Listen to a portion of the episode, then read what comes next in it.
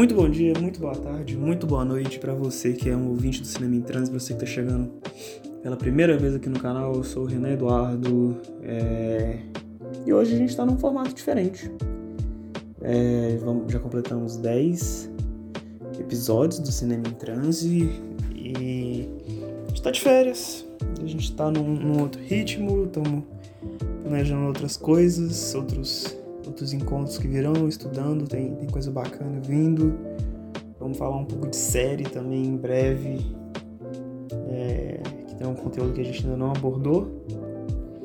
E é isso. É, formato de recomendação hoje. É recomendaçãozinha curta. Não estou com o Matavel. Estou sozinho aqui. Matavel vai falar com vocês daqui a pouco. E aí ele deixa o salve dele. É, e vamos lá então para a recomendação, bota a vinheta aí. E é isso. Em Brasília, 19 horas. O processo vai começar. E o cinema brasileiro é a vergonha nacional. Mais forte são os poderes do fogo! Os cineastas devem tirar a máscara Terei chuva que irá fertilizar essa terra maldita. Essa terra que me assassina. Preciso usar as máscaras da macumba brasileira. É o artesanato contra a tecnologia. Vamos falar de cultura. Voltamos é, ao Cinema em Trans e a recomendação de hoje para assistir no fim de semaninha, na boa. A gente vai fazer a recomendação hoje baseada na plataforma Embaúba Filmes e uma plataforma gratuita de cinema brasileiro. A gente deixa o link na bio, tanto da plataforma quanto dos filmes que a gente indicou, deixa também na descrição do episódio. E é isso. É, eu vou indicar um curto e um longa, que são do mesmo diretor, então editar um, edi- eh, indicar um diretorzinho só, que dependendo né, de como você tiver do fim de semana, se quiser assistir um do Matavel também, o meu, enfim. Vamos lá. É, o Guto Parente é um, é um cineasta, é um diretor cearense, nascido em Fortaleza. É, Vamos lá. Um curto e um longa. Vou começar com um curta, que eu tô com memória mais fresca dele. É um curta chama Flash Rap Society. Tem oito minutinhos, assim. E é de uma época mais experimental, do Guto Parente, ela é antes do, do próximo longa que eu vou indicar. E ele tem uma proposta muito interessante, assim. Eu tenho até um pouco de dificuldade de falar sobre ele, eu não falar sobre o filme. Não, não contar o que é o filme, porque é um filme relativamente simples, assim mas que tem um trabalho de montagem muito, muito doido, cara. É, é, é basicamente um show que, que vai rolar assim. E aí tem uma câmera aérea que, que vai capturando é, essa. é, Os, os flashes, assim. É um, é um- é filme de 2009, se não me engano. Então, assim, você tem o começo da, da digitalzinha, aquela, Canon, aquela Sony Cybershot, sabe? Pequenininha, compacta.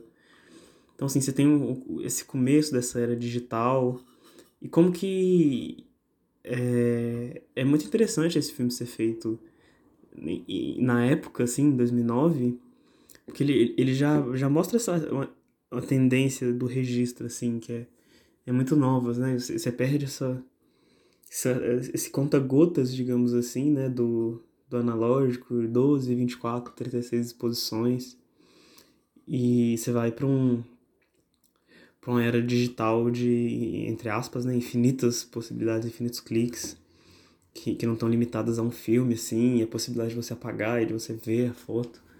Então, é, esse filme, ele, ele vai focando nesses flashes, assim, e é é um filme experimental mesmo, pra galera que curte cinema experimen- experimental. E, e eu, eu vejo ele, assim, como um sintoma, sabe? Um, um primeiro sintoma dessa desse, desse exagero de registro, digamos assim, esse saturação do registro digital é, que, que tem, assim, e é muito interessante, assim, o filme parece meio chato, mas falando, né? Mas ele é muito doido, assim, você entra na viagem dele, ele tem oito minutos só. E. Enfim, acho que eu não vou falar muito dele, não.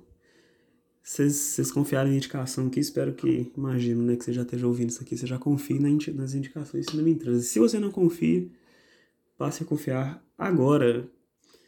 E... Falei engraçado.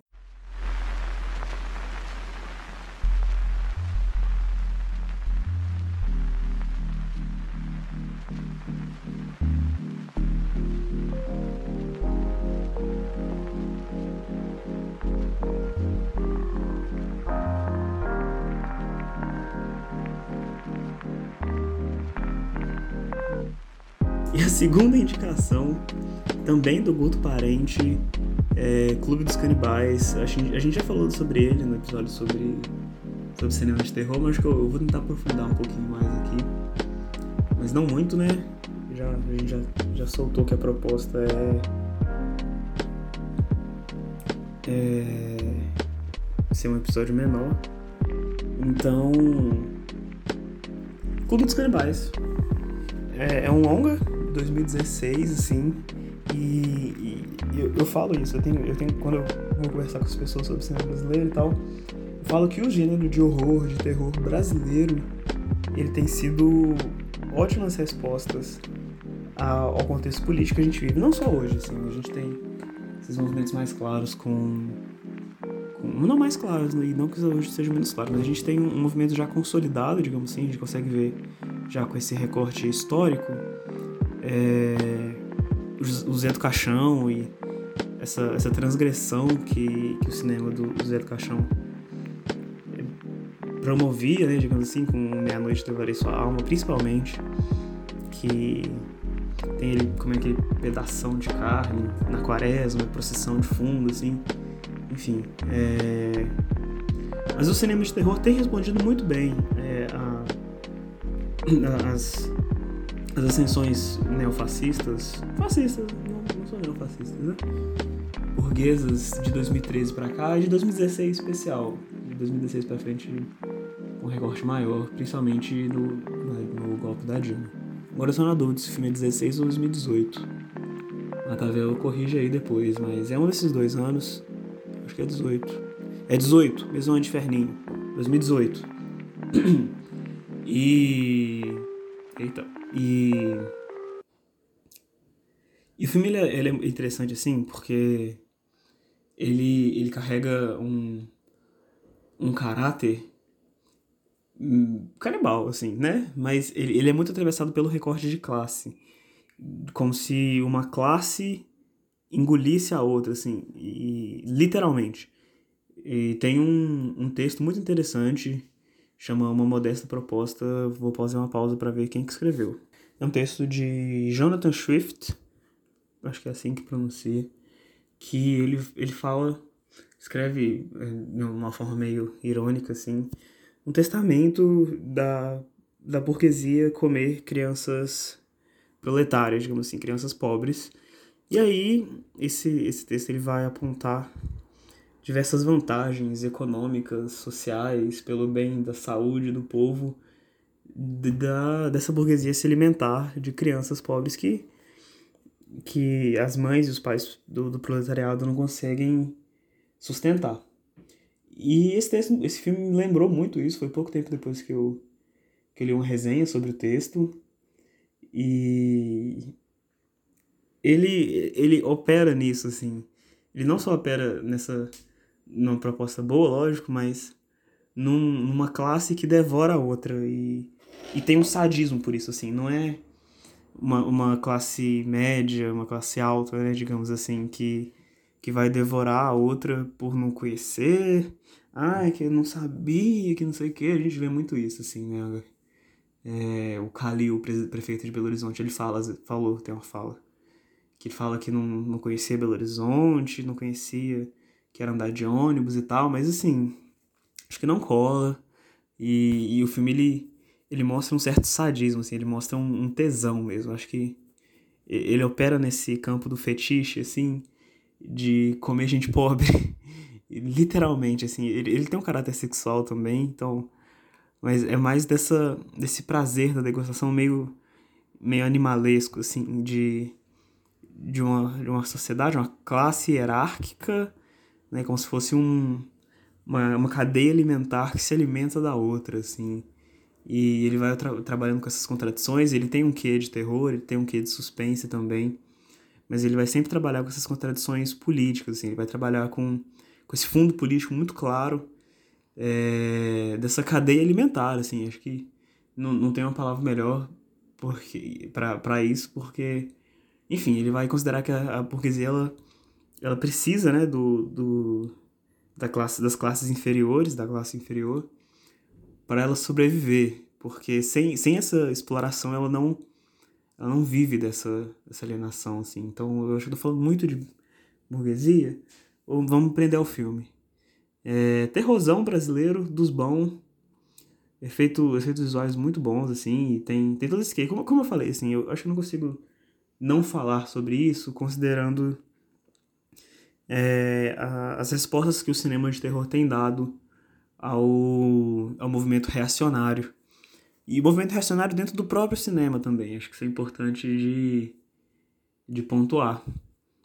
Mas enfim, é, essa é a recomendação. Tem, me, me lembra um pouco Raw, aquele filme francês Raw, tem, com, em questão de maquiagem, maquiagem de, de horror, né?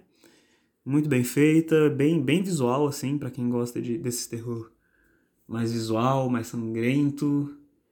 É, muito sangue, muito sangue. Acho que eu vou, vou, vou para segunda parte apelativa da recomendação. Primeiro, conquistar a recomendação pela política, a segunda pelo sangue, pelo horror, é, pelo, por esse tesão, esse fascínio que os, que os personagens têm pelo, pelo horror e é, eu tô falando demais aqui, empolguei.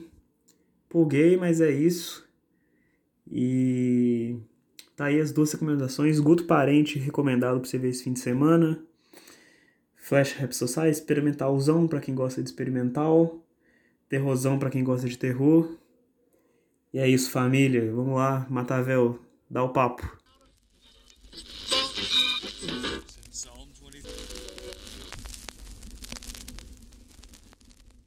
Fala, meus queridos. Gabriel aqui na área. E recomendações rápidas também. A primeira é um curtinha dos nossos queridos Marco Dutra e Juliana Rojas, chamado Lençol Branco, também na Embaúba. É um belíssimo filme que a gente teve a honra de é, assistir com a querida Juliana Rojas, né? Que ela fez uma, uma conversa lá conosco na, na universidade e foi uma leitura muito interessante sobre essa história que é bem pesada, né? Uma mãe que, para não falar muito também, ela tem que lidar com a morte, né? Porque esse é um dos pontos altos do filme. Sendo um filme um curta, né? Fica bem difícil da gente não revelar muita coisa, né? Então, é isso. É uma mãe que tenta lidar com a morte e ela insiste em, em manter aquela presença viva dentro de casa. E o segundo filme que a gente vai falar é Tiradentes, Joaquim, que é a história de Joaquim José da Silva Xavier, que viria a se tornar Tiradentes. Né? É de Marcelo Gomes, um cineasta que eu adoro, né, que eu admiro bastante. Ainda mais estou, estou viajando para quando o carnaval chegar. Estou aguardando para quando o carnaval chegar, né, que é um documentário. E Joaquim é um, é um, um drama histórico sobre o nosso Marte revolucionário e como ele liderou o levante popular, né, como liderou a Inconfidência Mineira e um pouco da sua história, né? Tem um, um, um arco bem bacana que é a relação dele com a personagem preta, inter interpretada por Isabel Zoá. E é um filme que eu gosto muito porque foi um dos primeiros filmes que, que eu encontrei sobre, sobre Minas Gerais contado dessa forma, né? Dessa maneira grande, dessa maneira épica. E, e tem esses, esses arcos bem, bem intimistas desses personagens. Então, é um filme que vale a pena ver. Assim que tiver, você puder, é uma boa pedida aí para ver qual, com a família. Desculpa, a família não, porque tem umas cenas bem pesadas, mas para você curtir aí, porque aprender mais a nossa história nunca é o bastante. Né? A gente vê que cada vez mais como isso é necessário. Então é isso. Essas são as recomendações do Cinema em Transe. E até a próxima. Tamo junto, sempre.